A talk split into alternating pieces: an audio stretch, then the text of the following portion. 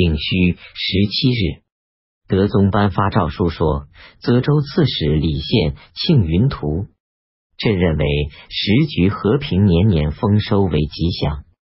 大臣们推举贤能、表现忠心为好兆头，而如庆云、灵芝、真禽、奇兽、怪草、异木，对人有什么好处？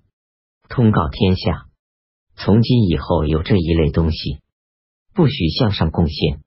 内庄宅使对德宗说：“各州有一万四千多斛官租，德宗下令分给当地充当军粮储备。”起先，各国多次进献驯象，大约有四十二头。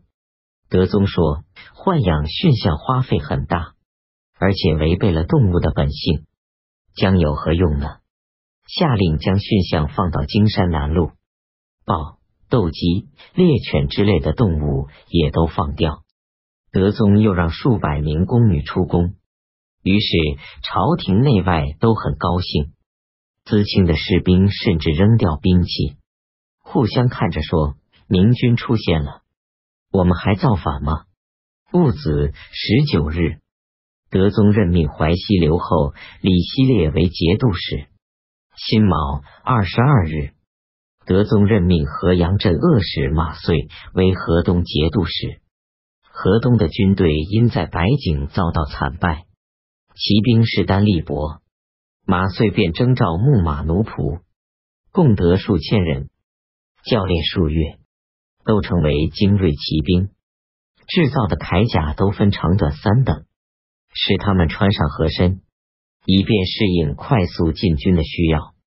马遂又制造战车，行军时就用以运载武器军备，停止时就用以布列军阵，有时又用车堵住险要道口。以遏制敌军奔突冲击，各种器械没有一件不精良锋利的。马遂在河东住了一年，选得了三万士兵。马遂又征召州人张建峰出任判官，让李自良出任代州刺史，都委以重任。兵部侍郎黎干狡猾阴险，善于阿谀奉承，与宦官特进刘忠义亲密。刘忠义本名叫刘清潭，仗着皇上的宠幸，贪婪放纵，二人都为大家所厌恶。当时的人有的说，黎干、刘忠义曾经劝过代宗立独孤贵妃为皇后，贵妃的儿子韩王李炯为太子。德宗即位后，黎干成免到刘忠义那里密谋策划，事情败露。丙申二十七日。德宗将黎干、刘忠义一起消除民籍，流放边地。他们到蓝田时，又将他们赐死。德宗任命户部侍郎监督之韩为太常卿，吏部尚书刘晏判度之。起先，刘晏、韩分管天下财务赋税，刘晏掌管江南、山南、江淮、岭南，韩掌管关内、河东。剑南，到这时才由刘晏一人监管。德宗早就听说韩搜刮民财过度，所以罢免了他的财政大权。不久，让他出任晋州刺史。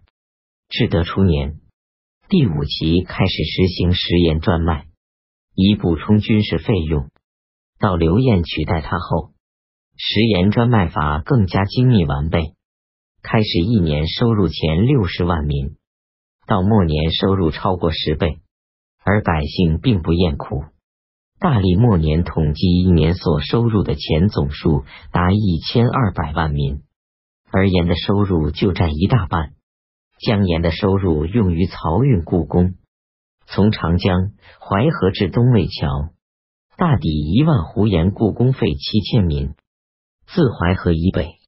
沿路设置巡院，挑选能力强的官吏主事，不凡劳州县就能完成漕运事务。六月季还说初一大赦天下。西川节度使崔宁、永平节度使李勉同时担任同平章事。德宗下诏说，天下冤案积留很多，州府不予受理。听任人们去找三司使，让御史中丞、中书舍人、几事中各一人每天在朝堂接受宋词，还不能推究决断的，听任他们敲击登闻鼓。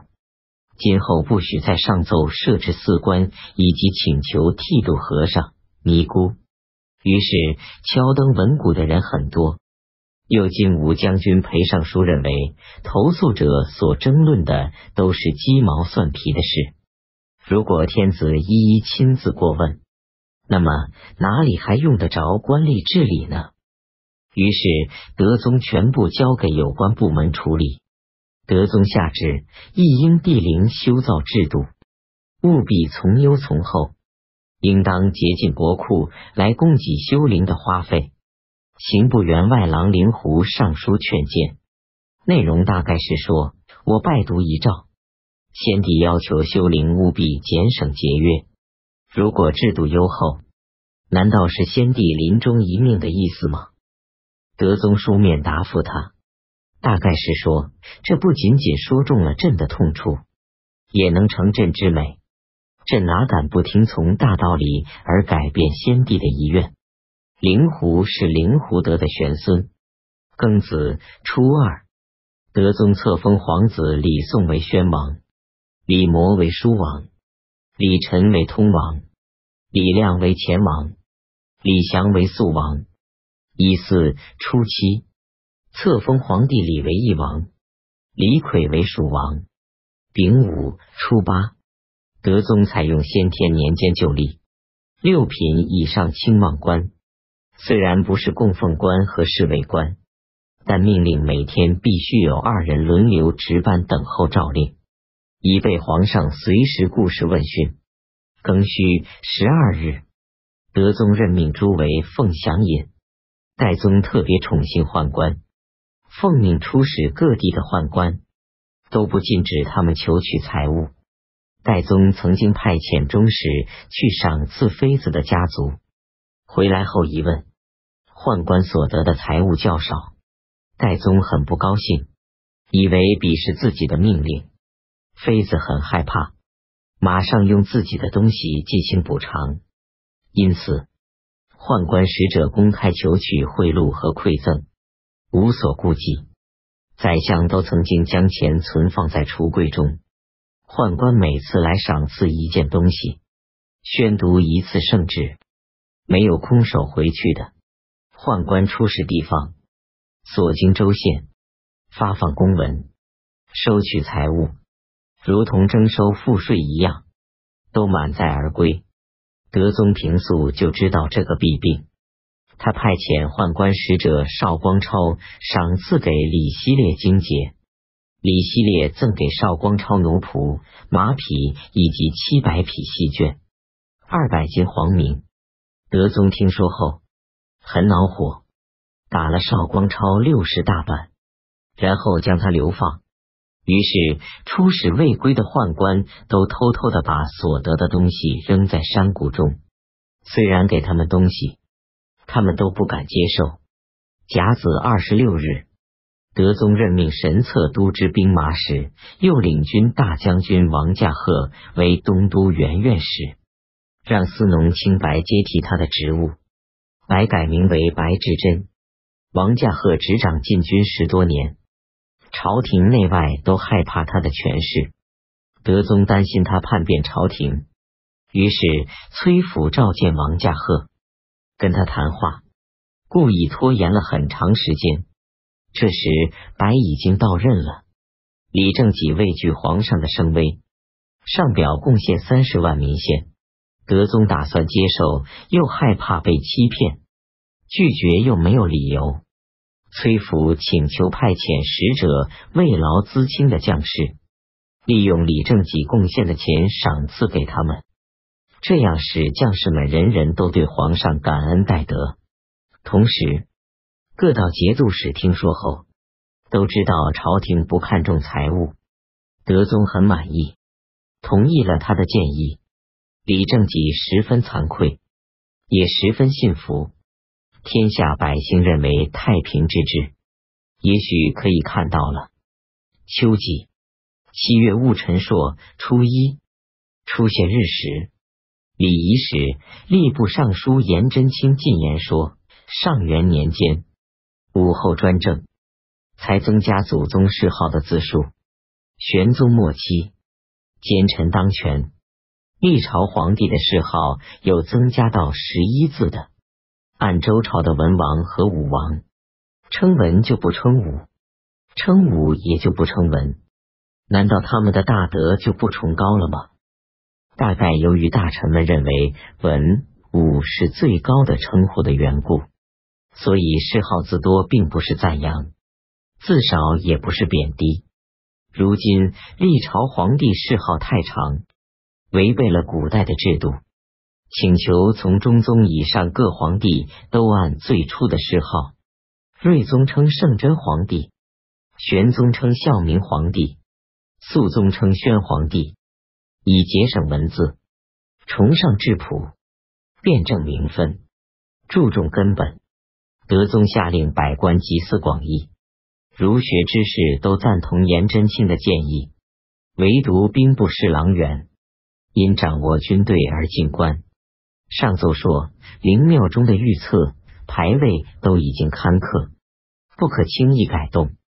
于是此事便告终止。殊不知，皇陵中预测所刻的就是最初的谥号。从前在代宗时期，许多事情都被搁置起来。四夷使者以及各地奏报计划的人，有的一连几年都不遣返。就在右银台门设置客省安置他们，还有尚书论事和师职未在任者也安置在那里，动辄十年，常常有几百人，以及数以千计的随从、牲畜、游渡之供给食粮，这笔费用很大。德宗下令全面整治，放出被拘禁的人，遣返办完事的人。任命应当在任官的人，这样一年就节省粮食一万九千二百斛。壬申初五，拆毁原在马刘忠义的宅地。从前在天宝中期，皇亲贵戚的宅地虽然极其奢侈华丽，但房屋的高低还遵循制度。然而李靖的家庙已成为杨氏的马厩了。到安史之乱后，法令制度松弛败坏，大臣将帅竞相修造宅地，各自竭尽财力，才停止经营。当时人们都称其为木妖。德宗向来痛恨这种事，所以拆毁其中违反制度最为突出的宅地，接着命令马氏献出他的园林，归属宫廷园院部门掌管。取名为凤城园。癸丑遗物，德宗削减平常供给宫中服用的一千匹丝织品、数千件衣服和玩物。庚辰十三日，德宗下诏，命令在京师的回纥等各族胡人各自穿本族的衣服，不许仿效汉人。起先留在京师的回纥人常有一千人。而穿着汉服与汉人杂居的经商胡人又多一倍。县官每天供给生熟食品，他们添置资产，修建宅地，市场上或高利的行业都归他们经营。日益放纵而贪婪横暴，官吏不敢过问。有的人身着汉服，引诱汉人，娶为妻妾，所以德宗下了禁令。辛卯二十四日，德宗取消官府专利卖酒和征收酒税。德宗在东宫的时候，国子博士和中人张涉担任侍读。德宗即位的那天傍晚，将张涉召入宫中，事无大小都征询他的意见。第二天，将他安置在翰林院担任学士，对他无比亲近和器重。已为二十八日。德宗任命张舍为右散骑常侍，仍然担任学士。